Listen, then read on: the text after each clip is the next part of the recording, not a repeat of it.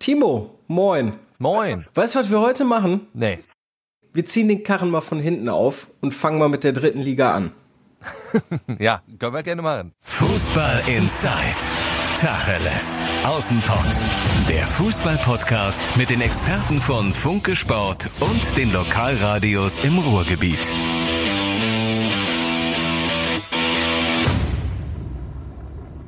Und damit Tag zu Tacheles aus dem Pott, Fußball Insight, der Podcast von Funke Sport und den Lokalradios im Ruhrgebiet.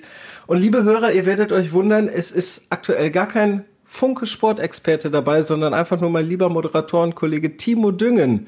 Timo, wie ist die Stimmung?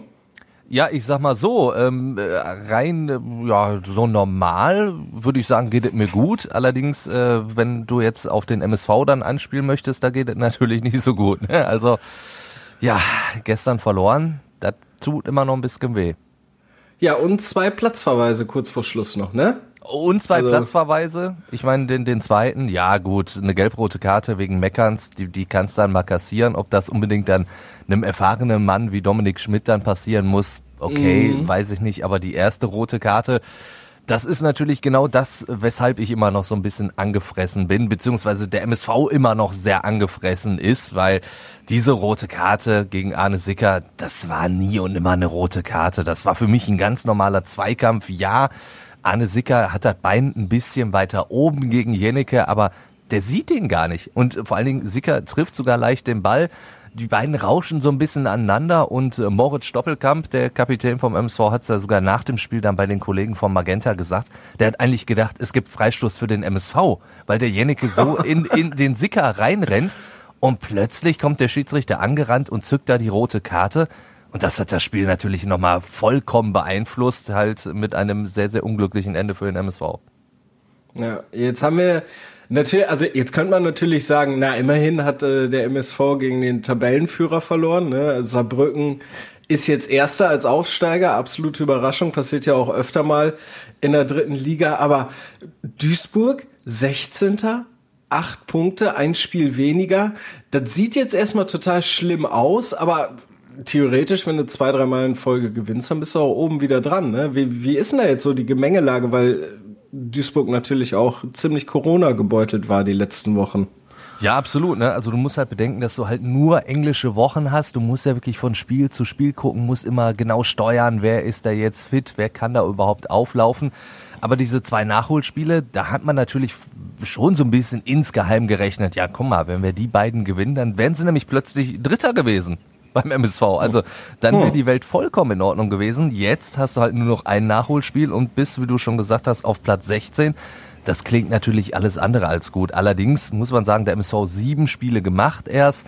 Es sind 38 in dieser dritten Liga, die gespielt werden und äh, allerspätestens aus der letzten Saison wissen wir, dass die ganz große Rechnung ja erst äh, zum Ende der Saison gemacht wird. Das musste der MSV ja sehr, sehr schmerzhaft erfahren.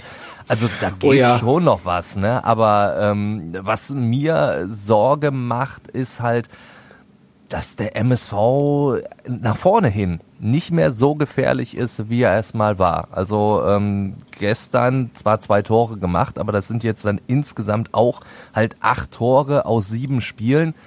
Das ist auch nicht unbedingt die Bilanz eines Aufstiegskandidaten.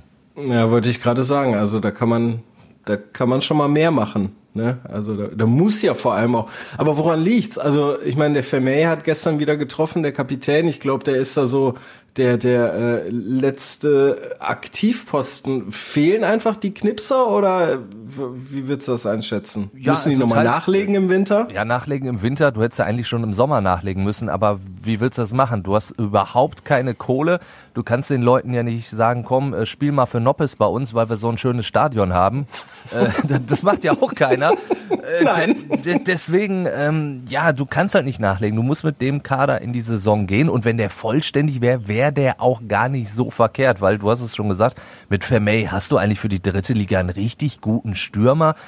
Du hättest dann mit Ademi auch noch einen, ich meine, der hat immer immer Bundesliga gespielt, also mm. der ist halt auch nicht so ja. ganz verkehrt, aber halt dahinter, da ist es dann so ein bisschen, ja gut, Engin, offensiv immer ein Aktivposten, auch wenn er die Buden auch nicht macht. Also ich will jetzt nicht sagen, da fehlen Tore, aber Ahmed Engin ist natürlich einer, der für zumindest ein bisschen Wirbel sorgen kann. Dann hast du Mickels, der das normalerweise machen kann. Auch der ist verletzt. Ja, und Moritz Stoppelkamp ist ja jetzt gestern das erste Mal nach dem pfeiferschen Drüsenfieber wieder um Platz gewesen. Und da hat man direkt schon gemerkt, da war ein ganz anderes Selbstbewusstsein beim MSV nach vorne. Da waren auch plötzlich wieder so ein paar Ideen. Also nicht, dass der Stoppel da ein absolutes Feuerwerk abgerissen hätte, aber du hast schon gemerkt, die Standards waren besser, da war eine andere Bewegung drin. Und so ist es ja auch dann passiert, dass du aus einem 0 zu 2 ein 2 zu 2 gemacht hast. Gut, wie gesagt. Was ja erstmal richtig stark ist, ne? Was also erstmal richtig stark ist.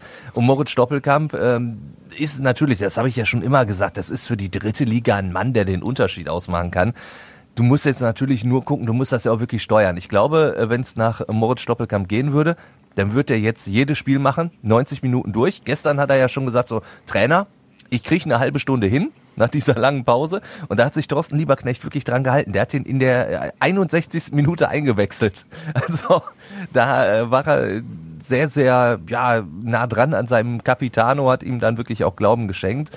Aber du kannst den jetzt eigentlich auch nicht jede Woche jetzt schon direkt von Anfang an bringen, gerade in diesen englischen Wochen, weil äh, ja, ist ja ohne mehr der Jüngste. Ne? Das ist ja bei Fußballern, wenn du da so 33, 34 bist, dann gilt's der schon als, als Opa. Und wenn du dann nur englische Wochen hast, nachdem du so lange ausgefallen bist mit so einer Geschichte wie dem pfeifischen Drüsenfieber. Ja, ja, das wollte ich gerade sagen. Also so ein pfeifisches Drüsenfieber, das steckst du ja auch nicht mal einfach so weg. Also es ist ja schon also eine extreme es Krankheit. Schon, es ist, ist ja fast schon ein Wunder, dass, dass Moritz Doppelkamp überhaupt so früh schon wieder auf dem Platz steht. Das ist ja wirklich krass. Ja. Da hat ja wirklich auch keiner beim MSV mit gerechnet. Und deswegen, da muss man halt gucken, ja, und alles, was so dahinter ist, ja, da, da zündet's halt noch nicht so. Das sind alles, ja, ganz gute Jungs, die es irgendwie probieren, aber naja, da, da fehlt halt einer, der, der, der so ein Spiel entscheiden kann. Da hast du eben nur, da hast du Stoppelkamp, da hast du Mickels, da hast du Vermey, aber ähm, ja, wenn, wenn zwei oder anderthalb jetzt davon halt ausfallen, dann wird's schwierig beim MSV. Wenn alle da sind, dann ist der Kader nicht so schlecht und wenn vor allen Dingen auch mal die Neuzugänge dann so ein bisschen zünden, vielleicht noch so ein Mirnes Pepic, der ja in Rostock eigentlich keine schlechte Rolle gespielt hat, einen guten Ball spielen kann. Aber auch der ist halt in Duisburg noch nicht so wirklich angekommen. Momentan ist das eher Standfußball, wenn der auf dem Platz steht. Hm. Jetzt ist es äh, das Positivste, was man vielleicht jetzt daraus ziehen kann, ist, äh, dass der MSV erst am Montag wieder spielt gegen Viktoria Köln. Also gegen alle von oben kann man ja sagen, mehr oder weniger, das sind jetzt irgendwie sechs Punkte Spiele. Ne? Köln ist Achter, hat 13 Punkte. Sollte der MSV gewinnen, dann sind die auf zwei Punkte dran. Dann sieht das alles wieder äh, ganz anders aus.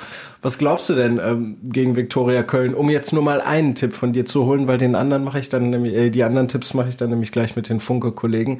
Aber ist der MSV jetzt wieder auf dem Weg nach oben. Also ist da eine Chance gegen Viktoria Köln da, ja, die zu schlagen? Chance, eine Chance hast du gegen jeden Gegner in dieser Liga. Das hast du gesehen. Du hast Du hast jetzt als MSV bei 1860 München gewonnen. Die haben, die sind auf den Platz gegangen, den, den ist fast der Trikot geplatzt, weil die so eine breite Brust hatten. Und am Ende gewinnt der MSV da 2-0. Das war, ja, vielleicht nicht so zu 100 Prozent so dermaßen verdient, aber trotzdem, das war auch nicht komplett unverdient. Also in dieser Liga kann wirklich jeder jeden schlagen. Das war, äh, wenn ich sehe, dass zum Beispiel Dynamo Dresden bislang nur überhaupt nicht so richtig reingefunden hat, auch nur Tabellensiebter ist mit 13 Punkten. Also da hätte ich gedacht, die würden mhm. alles wegballern in dieser Liga.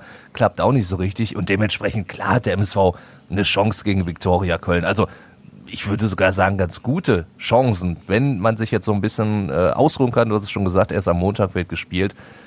Ja, also ich glaube schon, dass so ein knapper Duisburger Sieg drin ist. Wenn denn mal nach vorne ein bisschen was funktioniert und hinten, ja, muss ich das jetzt auch noch so ein bisschen einspielen. Du musst jetzt die Innenverteidigung natürlich umbauen, weil halt Schmidt äh, gesperrt ist nach dieser gelb-roten Karte. Sicker wegen der roten Karte da muss ich mal, dann muss man sich so ein bisschen Sorgen machen, vielleicht, wie man da umbauen kann. Aber ich glaube schon, doch so ein 2-1 gibt das für den MSV. Wenn jetzt nochmal, äh, also die, die Abwehr natürlich jetzt wieder umgebaut werden muss, was glaubst du, Sicker, Einspielsperre, wenn du jetzt auch schon sagst, eigentlich war das gar keine rote Karte und da sind sich ja offensichtlich alle einig, dann müsste der auch maximal zwei Spiele Sperre haben, oder? Ja, also, also eigentlich, also wenn man es ganz gerecht sehen würde, müsste er fast freigesprochen werden. Das wird der DFB nicht machen, weil man sagt, okay, so Tatsachenentscheidungen ja. und ja, er berührt ihn, ja, kann man vielleicht so geben, aber selbst der gefaulte Tobias Jennecke hat ja hinterher dann nach dem Spiel gesagt, ganz ehrlich, das war nie und immer eine rote Karte. Muss man gucken, ich denke halt, Einspielsperre wird es geben, damit der DFB und vor allen Dingen der Schiedsrichter nicht äh, komplett das Gesicht verlieren. Aber trotzdem, ein Spiel, eine Sicker-Ausfall, das ist schon ja durchaus auch ein, ein harter Wirkungstreffer für den MSV, weil du hast ja eigentlich immer noch das Problem, dass du den anderen guten Außenverteidiger, den du im Kader hast, mit Joshua Bitter, dass der ja auch immer noch verletzt ist. Da ist äh, Maximilian Sauer überhaupt keine Alternative oder überhaupt kein Ersatz. Also das ist natürlich schon eine Schwächung, aber trotzdem bleibe ich dabei gegen, äh, gegen Viktoria Köln. Sollte das auch so reichen können zumindest. Okay. Perfekt. Timo, dann drücken wir dem MSV die Daumen, dass es dann wieder ein bisschen mehr in Richtung oberes Tabellendrittel erstmal und dann vielleicht sogar äh, ins äh, oberste Tabellendrittel geht. Mittleres Tabellendrittel so, ne? ein Drittel auf jeden ein, Fall. Ein Schritt nach dem anderen, irgendein Drittel auf jeden Fall. Äh, ja, cool, dass du Zeit äh, dir genommen hast. Eben ganz schnell. Äh, wir haben ja auch äh, lange nicht gesprochen, ne? Ja, das stimmt. Und so, dann würde ich sagen, dann verarzte ich nämlich jetzt als nächstes den Kollegen Andi Ernst und dann am Ende den Kollegen Sebastian Wessling und du musst jetzt Bäume pflanzen, habe ich gehört. Ich, ich muss jetzt Bäume pflanzen. Kommt gleich die Lieferung, deswegen hatte gerade noch äh, Frühsendung bei Radio M. Schalippe und jetzt äh, ja, geht's nach Hause und dann kommen Bäume und dann werden ordentlich gepflanzt. Ist zwar kalt, aber die Sonne scheint, das sollte passen. Ja, läuft. Ich drücke dir die Daumen und äh, lass dir keinen Ast auf den Kopf fallen. ich bemühe mich. Alles klar, Timo, dann bis dann, ne? Ciao. Ciao. So, liebe Leute, es mag euch tatsächlich echt ein bisschen komisch vorkommen, dass wir jetzt ausgerechnet mit dem MSV Duisburg angefangen haben, aber besondere Zeiten erfordern besondere Maßnahmen.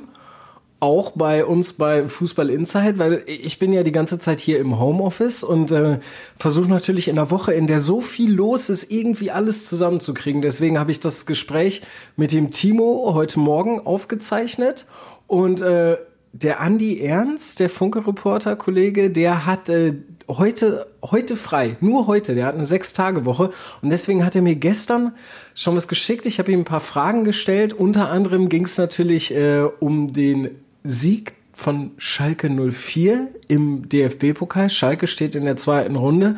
Und dann also als kleinen Nebenaspekt, wir haben es ja am Sonntag äh, erleben dürfen, dass der VfL Bochum es tatsächlich geschafft hat, auf Tabellenplatz 2 zu klettern.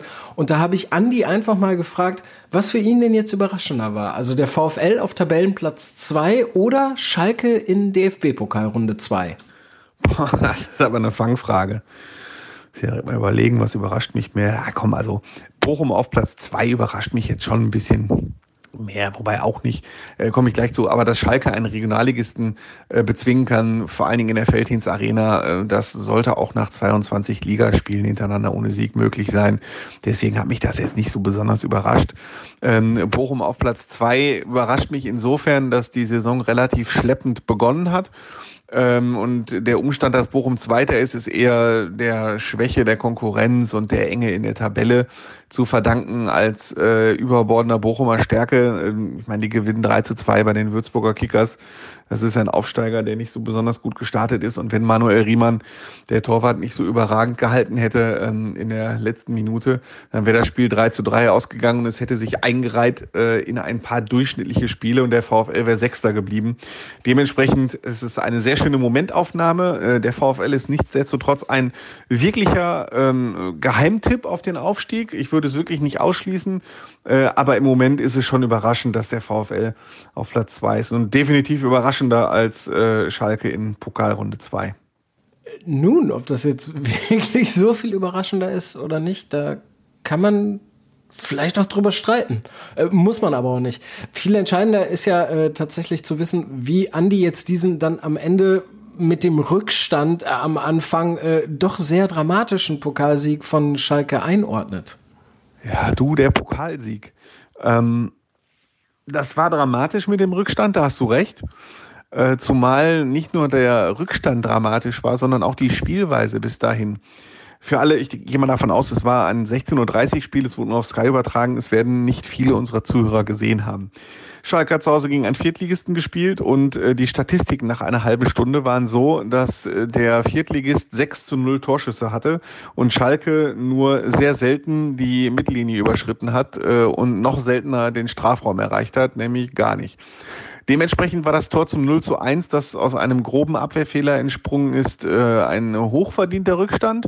Äh, und ich habe mich auf der Pressetribüne wirklich in dem Moment gefragt, ach du Scheiße.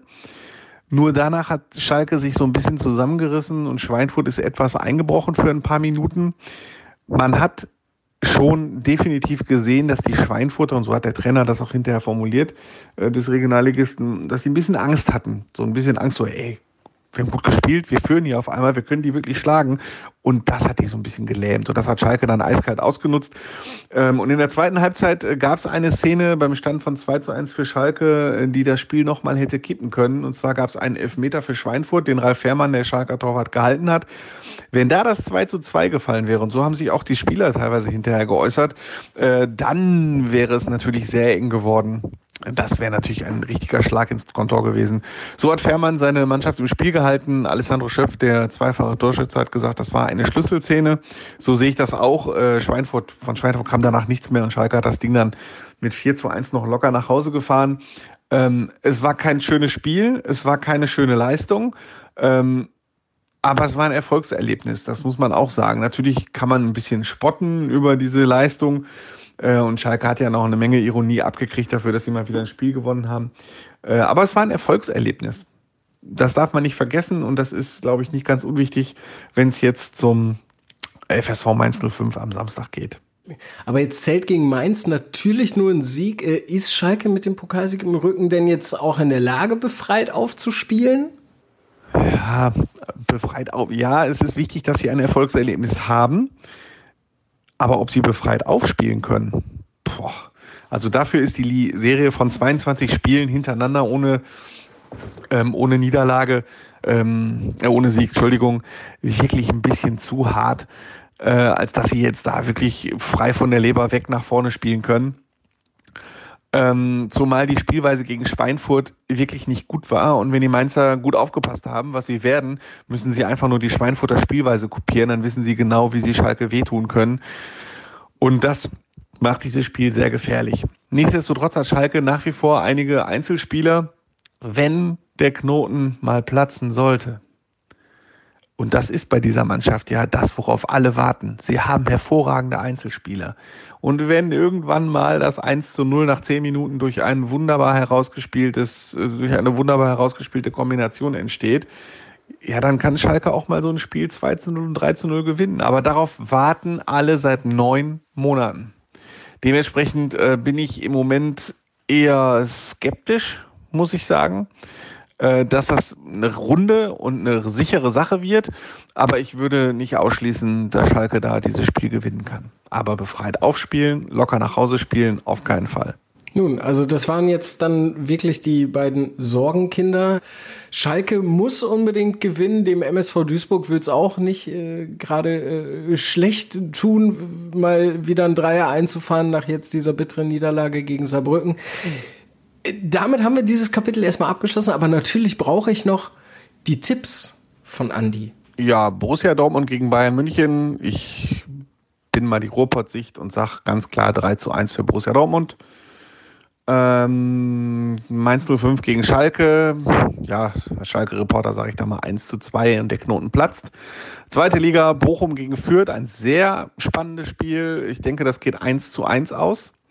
Dann in der dritten Liga spielt der MSV Duisburg am Montag gegen Viktoria Köln. Das gibt ein 0 zu 0. Und dann haben wir noch die Regionalliga am Samstag. Berge Stadtbach gegen Rot-Weiß Essen, das ist eine klare Sache, 0 äh, zu 4. Und ähm, ja, Rot-Weiß Oberhausen, ich habe gerade den Spielplan vor mir liegen, hat glaube ich frei. Ja, guck, Rot-Weiß Oberhausen kann ausruhen. Ähm, das war's. Ja, das war's dann also von Andy und jetzt äh, begrüße ich Funke-Reporter Sebastian Wessling. Hallo Sebastian, alles gut bei dir? Ja, ich äh, habe viel zu tun. Es ist ja, äh, sind ja viele englische Wochen, die zerren auch an der Substanz des Reporters, nicht nur der Spieler. Ähm, von daher, ich habe, habe gut zu tun, will darüber aber nicht klagen und ja, haben wir jetzt ein bisschen Zeit freigeschaufelt für den Podcast. Das ist großartig, das ist super. Dann lass doch mit was locker flockigem einsteigen. Andi hat ja gerade schon getippt. Lass uns direkt äh, weitermachen mit den Tipps. Und zwar haben wir da ja unter anderem das großartige Spiel BVB gegen die Bayern. Was sagst du?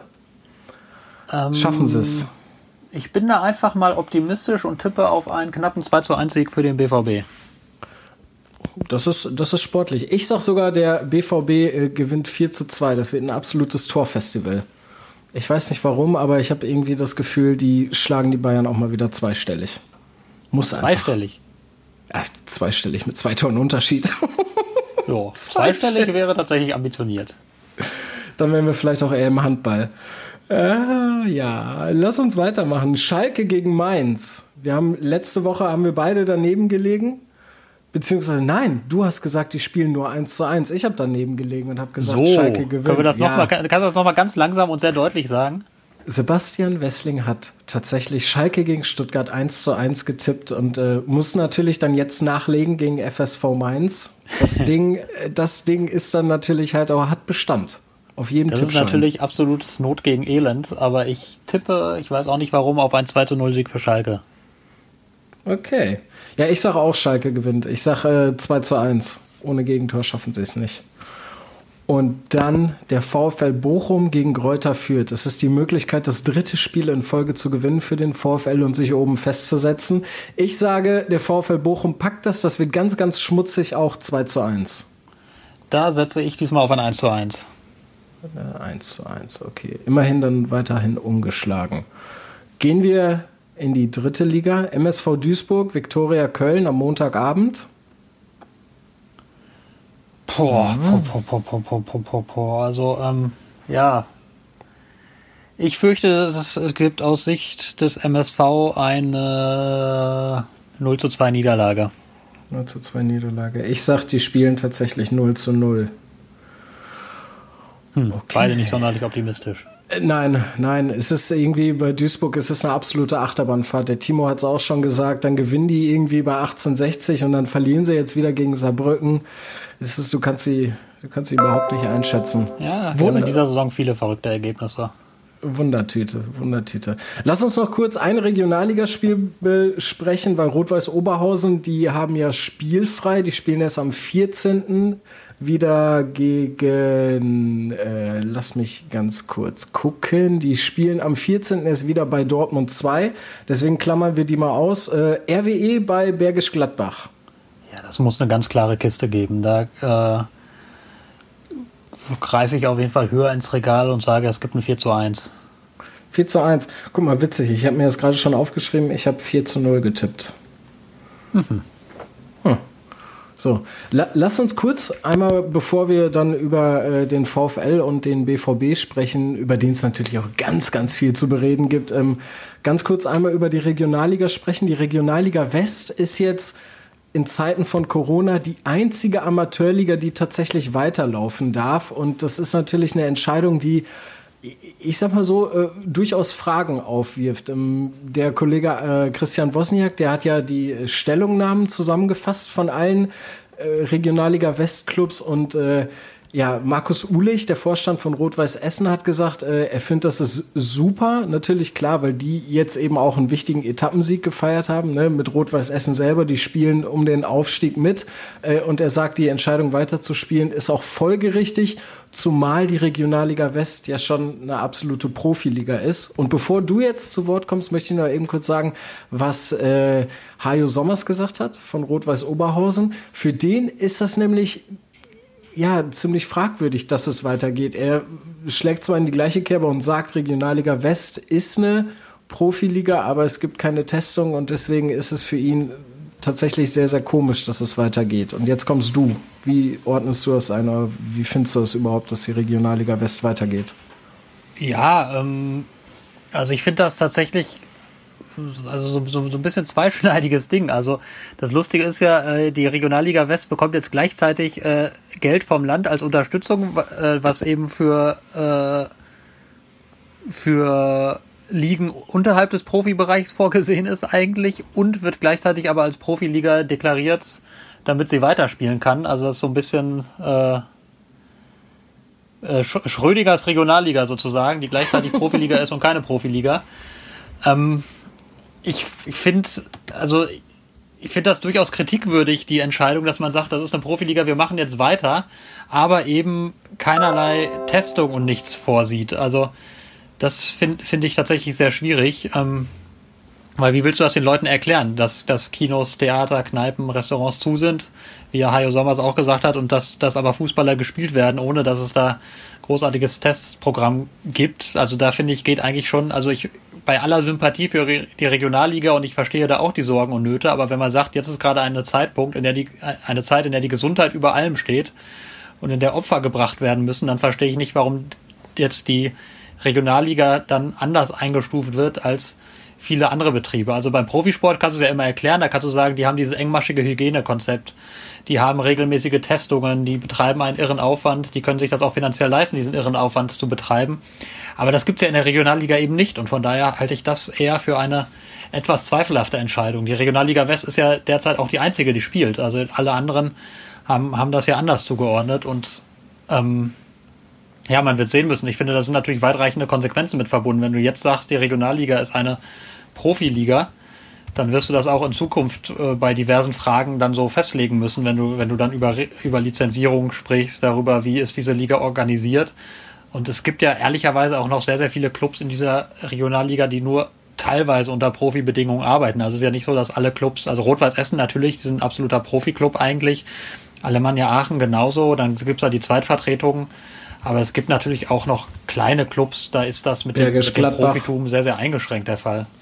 Mhm. Ja, ja ich, ich sehe das ganz genauso wie du, zumal halt, wenn alle immer nach Einheitlichkeit irgendwie schreien oder so, dass äh, dann vier von fünf Regionalligen ausgesetzt werden und die Regionalliga West kriegt halt irgendwie wieder so ein, ja, so, so, so ein Sonderposten. Also ich finde es auch sehr, sehr schwierig, weil das natürlich auch irgendwie das ganze, das ganze System, wenn es dann um die Meisterschaft geht und so, da ist ja, ja auch noch nicht komplett klar, wie das dann ausgespielt wird. Ne? Also ich meine, mhm. das nachzuholen und so, das ist, macht den Terminkalender, der sowieso schon mega eng ist, noch viel, viel enger. Und ich hätte tatsächlich auch gesagt, äh, macht mal ja, Pause. Im Westen haben die natürlich den großen Vorteil, ähm, dass, dass halt äh, die Regionalliga West nur in ein Bundesland fällt. Ne? Das ist natürlich dann von der Regelung her einfacher. Wenn du dir dann andere anguckst, ähm, Regionalliga Nord, ähm, Regionalliga Nordost, da sind, da sind direkt äh, direkt immer mehrere Bundesländer betroffen oder auch Regionalliga Südwest, die das teilweise unterschiedlich handhaben wollen und das, das macht es natürlich unfassbar kompliziert. Da müssen sich dann mehrere Bundesländer einig sein. Den Vorteil haben, haben wir im Westen hier oder hat die Regionalliga im Westen hier, dass da nur eine Landesregierung der Ansprechpartner ist, äh, um das zu regeln und dass diese Landesregierung dem, dem Sport sehr, sehr freundlich gesonnen ist, offenbar an vielen Stellen oder zumindest an dieser Stelle und dem Fußball vor allem sehr freundlich gesonnen ist und das, das macht sich hier jetzt auch wieder bemerkbar. Mhm. Ja. Ja, warten wir es ab und äh, hoffen mal, dass dann nicht zu viele Corona-Fälle dann vielleicht auch noch dafür sorgen, dass die Regionalliga West irgendwie ausgesetzt werden muss. Ja. Nun, okay, dann äh, würde ich sagen, haben wir da doch schon mal äh, eine sehr äh, handfeste Meinung zu äh, formuliert. Lass uns mal, bevor wir dann wirklich über den BVB reden, einmal über den VfL Bochum reden. Ich war äh, jetzt beim Spiel gegen die Würzburger Kickers tatsächlich sehr, sehr überrascht. Der VfL ist ganz früh in Rückstand geraten hat das Spiel dann zur Halbzeit gedreht, hat nochmal den Ausgleich kassiert und dann am Ende tatsächlich äh, Manuel Riemann hat das äh, 3 zu 2 dann über die Zeit gerettet. Meine Einschätzung ist, der VfL Bochum ist im Vergleich zur vergangenen Saison viel, viel stabiler. Ja, es kommt ja ein bisschen darauf an, welchen Zeitpunkt der vergangenen Saison man nimmt. Ne? Also wenn man, wenn man sieht, wie die nach der Corona-Pause aufgetreten sind, das war ja schon auch ziemlich gut mhm. und ziemlich stabil. Und da, da waren sie ja, ich weiß gar nicht mehr, ob die beste Mannschaft der zweiten Liga, aber zumindest eine der besten Mannschaften der zweiten Liga. Also da sieht man auf jeden Fall eine deutliche Entwicklung, die da schon angefangen hat und die, die jetzt offenbar fortschreitet. Mhm. Ähm, ich meine, ich fand jetzt, also es war jetzt auch nicht, nicht alles immer überragend. Also, dass sie beispielsweise gegen St. Pauli damals die Punkte verschenkt haben, da werden sie sich heute noch fragen, wie sie das gemacht haben. Ja. Aber insgesamt sieht die Tendenz schon sehr ordentlich aus. Und dass du jetzt eben auf Tabellenplatz 2 dann stehst, das ist ja nicht zu verachten nach sechs Spielen. obwohl jetzt, ich sag mal so, drei, drei Siege, zwei Unentschieden, eine Niederlage, das hätte jetzt auch nicht zu allen Zeiten unbedingt zu einem Platz zwei gereicht, aber es ist ein schöner Zwischenstand, da kann man auf jeden Fall jetzt mit zufrieden sein. Und ich, ja, ich habe auch den Eindruck, dass sie sehr viel stabiler insgesamt auftreten. Ja. ja, jetzt ist natürlich auch äh, morgen am Freitag das wichtige Spiel gegen Kräuter Fürth. Kräuter Fürth ist ja auch immer so eine Mannschaft, die sind dann mal irgendwie oben mit dabei, haben jetzt zuletzt auch äh, klar gewonnen in Hannover mit 4 zu 1. Äh, wenn sie Kräuter Fürth schlagen, dann gehen sie aber mit richtig breiter Brust auf jeden Fall erstmal in die Länderspielpause, weil danach wird's dann ja richtig happig, dann geht's nämlich direkt beim HSV weiter. Ja klar, das ist also das, äh, wenn du da, da gewinnst, sieht es richtig gut aus, aber ich habe ja, glaube ich, wenn ich mich richtig erinnere, 1 zu 1 getippt, von daher wird das natürlich nicht passieren. Stimmt, und deine Tipps sind ja fast immer richtig. Eigentlich sind sie nie richtig. Ich habe jetzt einen meiner seltenen Treffer gelandet und das muss ich jetzt auskosten. Tu das, tu das, genieß es auf jeden Fall. Also, ich sag mal so, wenn der äh, HSV, sage ich schon, wenn der HSV gegen den VfL Bochum verliert, dann ist, glaube ich, diese Saison, auch wenn man ja sagt, man soll eigentlich erst mal gucken und anfangen zu rechnen, wenn die Spiele zweistellig sind, aber dann sieht es auch wirklich richtig, richtig gut aus. Und wir dürfen vielleicht in ja, Bochum natürlich, hier auf vom Aufstieg Fall. träumen. Also dann, dann sieht es sieht es überragend aus. Andererseits muss man jetzt natürlich auch fairerweise sagen, du hast jetzt, äh, wenn du einmal guckst, zwischen Platz Platz 2, wo der VfL Bochum ist, und Platz 14, wo Braunschweig ist, sind gerade mal vier Punkte Unterschied. Ne? Also das, du kannst auch sehr, sehr schnell wieder sehr weit runterrutschen. Also da ist einfach die, die zweite Liga ist, ist ja in den letzten Jahren eigentlich immer so gewesen, dass da die Abstände eigentlich von oben nach unten eher eng war und es relativ schnell mal in die eine oder in die andere Richtung ging. Und jetzt hoffen wir mal, dass es für den Bo VfL Bochum der Trend anhält. Genau, und ein anhaltender Trend ist ein sehr, sehr schönes Stichwort, denn bei Borussia Dortmund, da hält der Trend auch. Also mehrere Trends ja sogar. Die sind jetzt äh, drei Spiele äh, in Folge, haben die, finde ich, relativ souverän gewonnen. Auch, auch wenn es dann irgendwie zäh war. Aber gestern gegen Brügge, das war dann auch mal von Anfang an, aber richtig mit Gas. Ne? Ja, auf jeden Fall. Ich meine, da hat, muss man fairerweise sagen, Brügge auch seinen Teil zu beigetragen, weil ähm, äh, also natürlich erzählt man so ein Spiel dann immer gerne vom Ende und vom Ergebnis her und da war das ein sehr souveräner Auftritt mit mit schönen Toren und geriet dann hinten raus auch überhaupt nicht mehr in Gefahr, aber man muss auch sagen, so am Anfang, da hat das doch so ein bisschen gewackelt. Also das, ich meine, die Abwehr war ja neu formiert, Mats Hummels hat gefehlt, dafür Axel Witzel hinten drin. Und du hast so ein, zwei Szenen anfangs schon gehabt, wo du gemerkt hast, gut, der ist halt jetzt eben nicht der gelernte Innenverteidiger, der weiß nicht in jedem Moment ganz intuitiv, wo er hinlaufen soll. Steht vielleicht nicht immer ganz richtig zum Mann dann. Und da gab es so ein, zwei Szenen, boah, da hätte Brügge auch mit etwas Glück mehr draus machen können. Und Fehlt da, aber die da, Qualität. Bitte was? Da fehlt bei denen einfach dann die Qualität möglicherweise. Ein Stück weit ist das so, natürlich. Und auf der anderen Seite hast du dann eben die erste Szene, die Dortmund dann hatte, die erste ernsthafte wurde dann gleich im Tor. Und da finde ich, da hat, hat Brügge schon sehr tatkräftig mitgeholfen. Die haben das irgendwie das Kunststück geschafft, sich zwar mit elf Mann am und im eigenen Strafraum zu versammeln, aber dennoch irgendwie in allen entscheidenden Situationen sehr weit weg zu sein von den, von den Gegnern. Das musst du erstmal schaffen. Und dann gab es ja die, diese Flanke von Delaney, die hat Mignolet, finde ich, doch recht, recht tollpatschig da genau dahin gepatscht, wo dann eben Hazard wartete. Ähm, ja, also das, da, da haben die schon so ein bisschen ihr Teil dazu beigetragen, dass Dortmund dann früh in Führung ging und dass Dortmund dann auch nachlegen konnte. Da, da hat man, hast du dann schon gesehen, dass der Gegner dann sehr angenockt war. Aber die Dortmunder haben das gut ausgenutzt. Die waren effizient wie lange nicht. Die haben ja, glaube ich, noch nie in dieser Saison äh, so früh, zu so einem frühen Zeitpunkt drei Tore erzielt gehabt. Überhaupt hatten die ja bislang nur im Pokalspiel beim MSV Tore in der ersten halben Stunde geschossen. Und jetzt hatten sie nach 32 Minuten schon drei Tore. Also das war schon, schon ungewohnt gut, ungewohnt effizient. Und danach haben sie es dann aber auch wieder ruhiger angehen lassen, haben das Ding sauber nach Hause geschaukelt. Das war dann eine sehr reife Leistung hinten raus. Ähm, aber man muss es halt auch, auch an dieser Stelle richtig einordnen. Es war ein gutes Spiel, aber der Gegner war dann eben auch nicht mehr als jetzt europäisches Mittelmaß. Ja. Und jetzt kommt nämlich die absolute europäische Elite. Die Bayern, bevor wir wirklich mal auf die Bayern eingehen, was natürlich schon bemerkenswert ist, ist tatsächlich, dass die Null jetzt einfach steht. Und klar, man kann da jetzt irgendwie drüber reden, das waren jetzt auch mit Schalke und Bielefeld und, und, und Brügge und Zenit nicht unbedingt Gegner, die äh, tatsächlich wirklich Gefahr erzeugt haben vom BVB-Tor, aber nichtsdestotrotz, vor zwei Jahren hätte ich gesagt, hätten die mindestens in diesen vier Spielen drei, vier Gegentore gekriegt. Ist das dann wirklich jetzt doch das, das System von Lucien Favre oder das, was äh, Manuel Akanji gestern auch gesagt hat, dass jetzt wirklich einfach die ganze Mannschaft vom ersten Mann von Haaland an auch komplett auf, auf Defensivarbeit getrimmt ist? Ich glaube tatsächlich, dass es eher Letzteres ist. Ähm, hm. Erstmal würde ich auch sagen, das ist jetzt nicht mehr einfach nur ein Zufall, denn du hast ja gegen diese Mannschaften nicht nur kein Tor kassiert, sondern du hast auch extrem wenig Torschüsse zugelassen.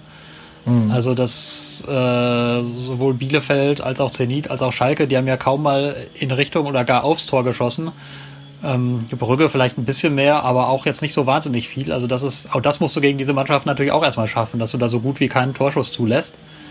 Das ist auf jeden Fall gut. Das, das steht für eine gewisse Stabilität, die erreicht wurde. Und ähm, ja, ich denke, es hängt jetzt nicht zwingend an der Formation. Also offenbar hat natürlich der Wechsel zur, zur Viererkette, scheint der Mannschaft gut getan zu haben. Aber wichtiger ist in meinen Augen tatsächlich so die Herangehensweise auf dem Platz. Und du hast das Gefühl, dass jetzt die Spieler sehr viel mehr begriffen haben, also die, die vorne spielen, sehr viel mehr begriffen haben, wie wichtig das ist, dass, dass sie defensiv mitarbeiten. Das, also das Pressing ist intensiver. Und auch die Wege, die zurückgemacht werden, die werden in deutlich höherem Tempo gemacht. Da machen alle sehr viel mehr mit. Und das führt dann eben dazu, dass die Abwehrspieler deutlich weniger Druck dann auch haben.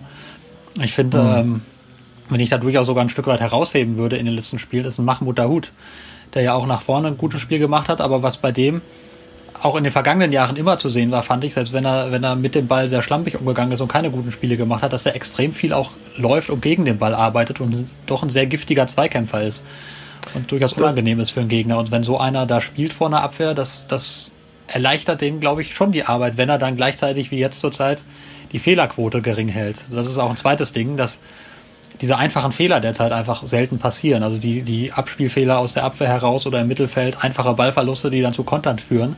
Auch das hat die Mannschaft gerade gut im Griff. Und das sind eben so Punkte, die dazu führen, dass es im Moment doch sehr, sehr stabil wirkt. Und vielleicht noch ein dritter Punkt ist auch Thomas Meunier. Der wurde ja auch viel kritisiert, auch zu Recht kritisiert, finde ich. Der hat keinen guten Start in Dortmund gehabt.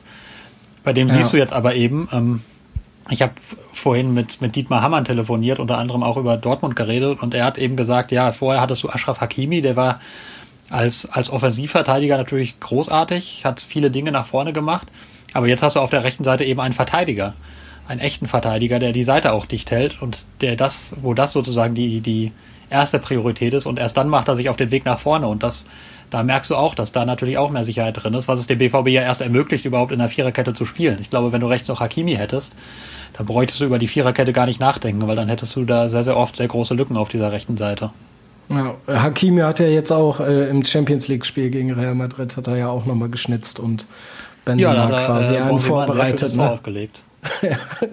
Aber was ich noch sagen will, ich, ich finde das sehr schön, dass du äh, Moda Hut angesprochen hast, weil Moda Hut, finde ich, kommt immer viel zu schlecht weg. Und äh, du hast ja gestern, du bist ja bei äh, Twitter unter Flüstertweets äh, äh, aktiv und da hast du einen sehr, sehr schönen Tweet gemacht über Moda Hut, dass der jetzt endlich wirklich das ab liefert, was sich der BVB so lange von ihm versprochen hat. Glaubst du denn, das ist bei Moda Hut tatsächlich äh, was äh, hat das was damit zu tun, dass keine Fans im Stadion sind, weil er sonst wirklich immer so bei dieser Kulisse ja so total unsicher wirkte und dann eben diese diese schlampigen Ballverluste auch hatte und jetzt ist der absolut gefestigt. Also ich finde, der spielt sich fast schon in die erste Elf. Mhm. Ja, das mit den Zuschauern kann ein Punkt sein. Also es gibt, glaube ich, Spieler und Mahmoud Daoud könnte einer sein, wo das natürlich auch so ein bisschen Belastung ist, dass wenn du mal einen riskanten Ball spielst, der dann schief geht, und das gehört ja auch zum Spiel von, von Dahoud dazu, dass er halt auch mal Risiko geht, dass dann sofort so ein Murren im Stadion ist. Das kann einen Spieler mhm. durchaus belasten. Ich glaube aber, dass noch etwas anderes entscheidender ist. Ich habe da jetzt auch mit, mit ein, zwei Leuten im Club mal drüber gesprochen, ähm, die auch meinten, also es, jetzt ist ja eine Zeit, ähm, das kommt dem sehr zugute, jetzt spielt er sehr regelmäßig. Ne, also er hat ja auch in den vergangenen Jahren dann nur sehr, sehr selten gespielt, war dann nach wenigen Spielen oft schnell wieder draußen. Da hatte Lucien Favre irgendwie seine recht feste erste Elf, hat wenig gewechselt. Jetzt muss er viel wechseln, weil ja rotiert wird. Und mhm. das kommt einem Dahut zugute. Wenn der jetzt einmal spielt, dann hat er nicht das Gefühl, boah, wenn ich jetzt ein schlechtes Spiel mache, dann bin ich sofort wieder wochenlang draußen und ist deswegen weniger verkrampft. Ich glaube, gerade das kommt ihm sehr, sehr zugute und das, das lässt ihn einfach befreiter aufspielen. Und dann kann er zeigen, was er kann. Und ich bin schon immer der Meinung gewesen, dass er grundsätzlich eine ganze Menge kann. Also wenn man den im Training sieht, das ist teilweise herausragend. Allein ja, die Passschärfe, die er hat, auch die Präzision, die er in seinem Passspiel hat, was der auch manchmal für, für Ideen hat. Die Arbeit gegen den Ball habe ich ja schon gelobt. Das ist wirklich großartig. Und das ist ja auch ähm, Das wissen auch die, also auch Michael Zorg ist ein großer Fan eigentlich von Mahmoud Dahoud und hat seit Jahren immer gesagt, ey, wenn der richtig kommt, ist das für uns ein überragender Spieler. Also die haben ja, war ja immer die Frage auch in Dortmund, verpflichten wir irgendwie einen für diese Position, so, so ein Typ Thiago, so ein Typ Gündogan und sie haben immer gesagt, eigentlich ist Dahoud exakt dieser Typ, exakt dieser ja. Spielertyp, den wir da brauchen der muss jetzt nur halt mal diesen Schritt gehen, der muss jetzt konstant werden. Und ich würde es ihm tatsächlich sehr wünschen, dass, dass er das mal schafft, weil ich den auch einfach als, als Typen mag, muss ich auch ganz offen sagen. Er ist einfach ein sehr, sehr netter, sehr freundlicher, sehr offener, sehr lustiger Kerl. In der Öffentlichkeit so ein bisschen schüchtern, weil er immer Angst hat, irgendwie sprachlich Fehler zu machen. Aber eigentlich ein ganz, ganz toller, ganz netter Typ. Und interessanterweise auch einer, der unfassbar kommunikativ ist auf dem Platz, der auch immer die Mitspieler coacht, der sie anfeuert, der sie pusht, was manchmal ein bisschen witzig ist, wenn da so Mahmoud Hut dann einem Axel Witzel zuschreit, wie er sich zu bewegen hat. Aber das gibt es so wenig in dieser Mannschaft, dass ich durchaus glaube, dass er das auch gut tun kann. Und das ist, das ist, ähm, das merkt man gerade, wenn die Geisterspieler sind, merkt man das sehr, wie kommunikativ der ist, wie viel der schreit und coacht. Und das würde ich mir eigentlich sehr viel mehr wünschen von dieser Mannschaft. Das macht Hut gut und wenn er jetzt auch noch regelmäßig gut spielt und die letzten Spiele von ihm fand ich tatsächlich ziemlich gut. Also jetzt auch gerade gerade das letzte jetzt gegen Brügge, da fand ich ihn als Ballverteiler richtig gut. Dieser ja, Pass die, vor dem 3 zu 0 auf genau, Meunier, der war genau. überragend. Genau. Ja, also wenn er das so geil. beibehält, dann ist das ein ganz, ganz wertvoller Spieler für Borussia Dortmund, weil du hast gar nicht so viele Spieler, die das so in dieser Form können, von der 6 heraus das Spiel so zu machen, so Dynamik reinzubringen, solche Pässe zu spielen.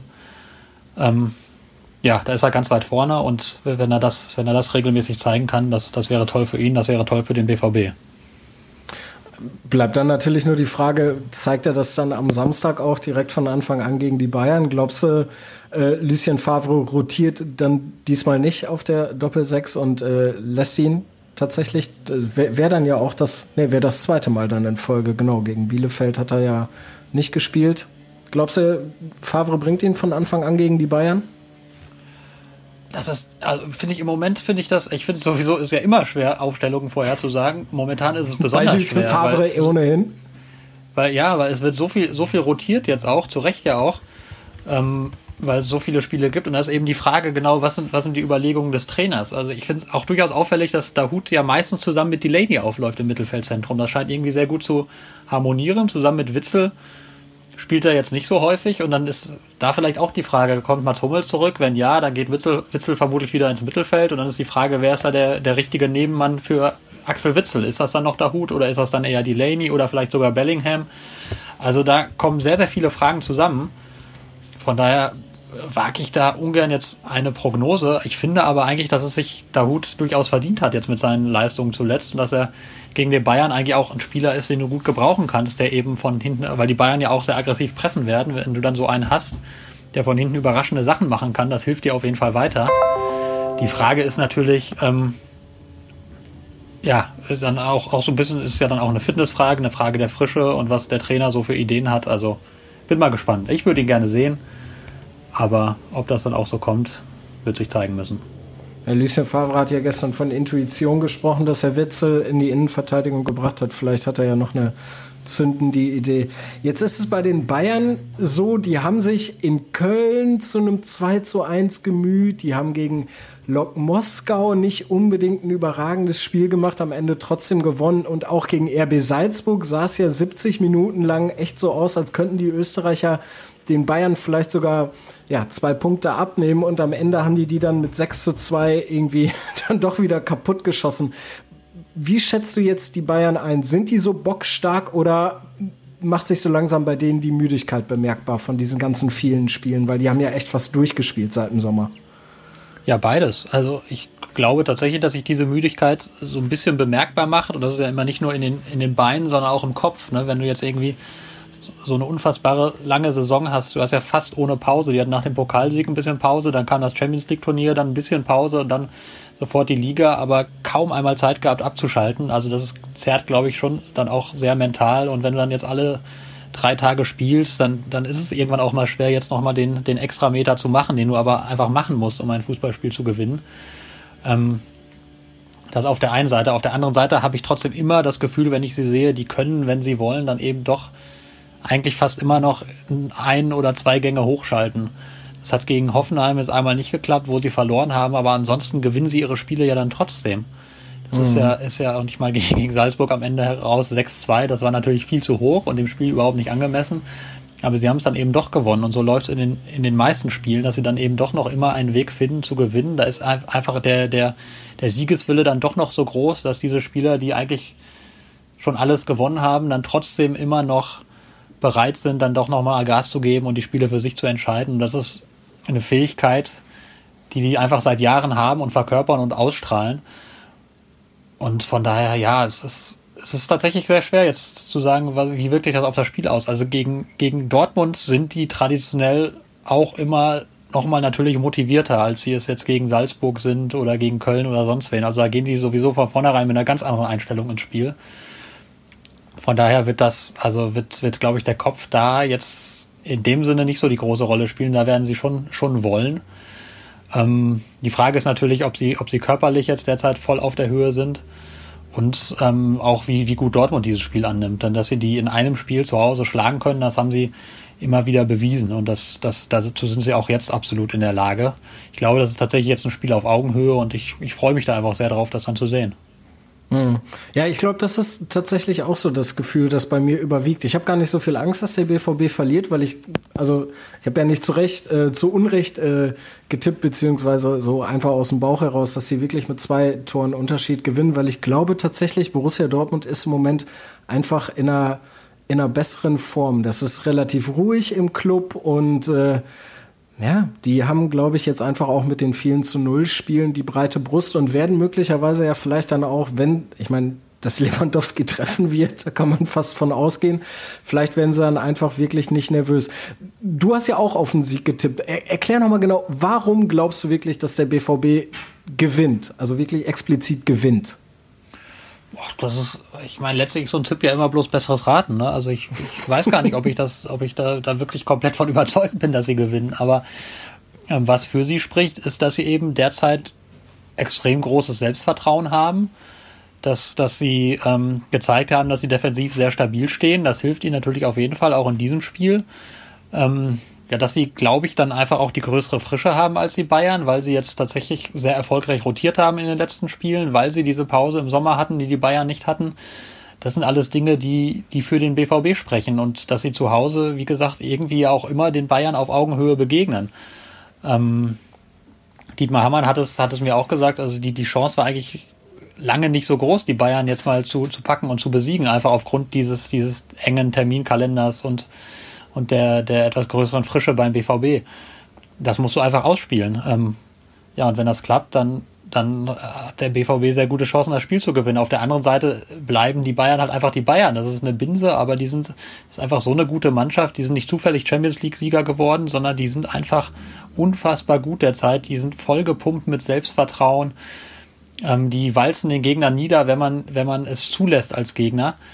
Ähm, und von daher kann das natürlich auch richtig in die Hose gehen. Das ist, das hängt einfach von sehr, sehr vielen Kleinigkeiten ab. Und ich glaube, das Wichtigste wird einfach sein, wie selbstbewusst geht Dortmund in dieses Spiel? Trauen die sich von Anfang an einfach das Gefühl zu vermitteln, hier, für euch gibt's hier nichts zu holen? Gehen die mutig in die Zweikämpfe, pressen die die Bayern mutig, machen sie denen Probleme, sind die eklig, spielen die dann auch schnell und direkt nach vorne? Dann kannst du die Bayern packen. Wenn du sagst, ich stelle mich erstmal hinten rein und guck mir das an, dann wird es sehr schwierig. Hoffen wir, dass das nicht so wird sondern es wird endlich mal wieder Zeit für einen schwarz-gelben Sieg über die Bayern. So. Ja, das würde ja auch der Liga insgesamt gut tun, weil wenn die Bayern jetzt wieder Fall. gewinnen, dann kannst du ja auch, also ich meine, gut, auch Gladbach, auch Leverkusen, auch Leipzig sind irgendwie oben dran, aber wenn jetzt die Bayern dann direkt wieder sich einen Vorsprung an der Spitze erarbeiten, es wäre nicht schön für die Spannung in der Liga und ich glaube gerade in der aktuellen Situation, das habe ich gestern auch in einem Kommentar geschrieben, braucht die Liga einfach einen spannenden Wettbewerb, damit die Zuschauer, also die gerade die Fernsehzuschauer irgendwie bei der Stange bleiben, weil du hast ja schon das Gefühl und die Angst geht auch um in der Liga, dass das dass es so ein bisschen so eine Entwöhnung gibt, dass es ein bisschen eine Entfremdung gibt der Fans, die jetzt nicht ins Stadion können und sich dann in Zukunft schon sehr genau fragen werden, ist es das eigentlich, also ich habe jetzt, sie haben jetzt ihre Wochenenden auch so irgendwie gut rumgekriegt, ist es das eigentlich noch wert, da viele hundert Euro im Jahr zu bezahlen, um sich da alle zwei Wochen samstags ins Stadion zu setzen? Ähm, und da ist es umso wichtiger, dass du zumindest die Fernsehzuschauer jetzt bei der Stange hältst mit einem spannenden, spannenden Wettbewerb. Und, und das Spannendste ist nun, nun mal immer die Titelfrage. Also ich meine, ist natürlich auch ganz nett, sich zu fragen, wer kommt in die Champions League und wer steigt ab. Aber Brot- und Butterfrage ist ja am Ende, wer wird Meister? Und wenn du das lange spannend hältst und einen spannenden Wettbewerb gerade jetzt in dieser Corona-Zeit kreierst, das ist, glaube ich, für den BVB natürlich wichtig, aber eigentlich für die ganze Liga sehr wichtig. Ja, das ist doch ein schönes Schlusswort. Sebastian Wessling, vielen, vielen Dank, dass du dir kurz ähm, die halbe Stunde freigeschaufelt hast für unseren Fußball Inside Podcast. Du bist Samstag wahrscheinlich im Stadion. Genau. Gehe ich jetzt mal von aus. Dann werden wir ja alles lesen bei den Zeitungen der Funke Mediengruppe, auch online. Habe ich mir online, gemerkt von letzter Woche. Und äh, ja, dann würde ich sagen, hören wir uns äh, nächste Woche wieder. Besten Ja. Dank. Bleib gesund und ein schönes Alles Spiel. klar. Bis dann. Ciao. Fußball Inside, der Fußball-Podcast mit den Experten von Funke Sport und den Lokalradios im Ruhrgebiet.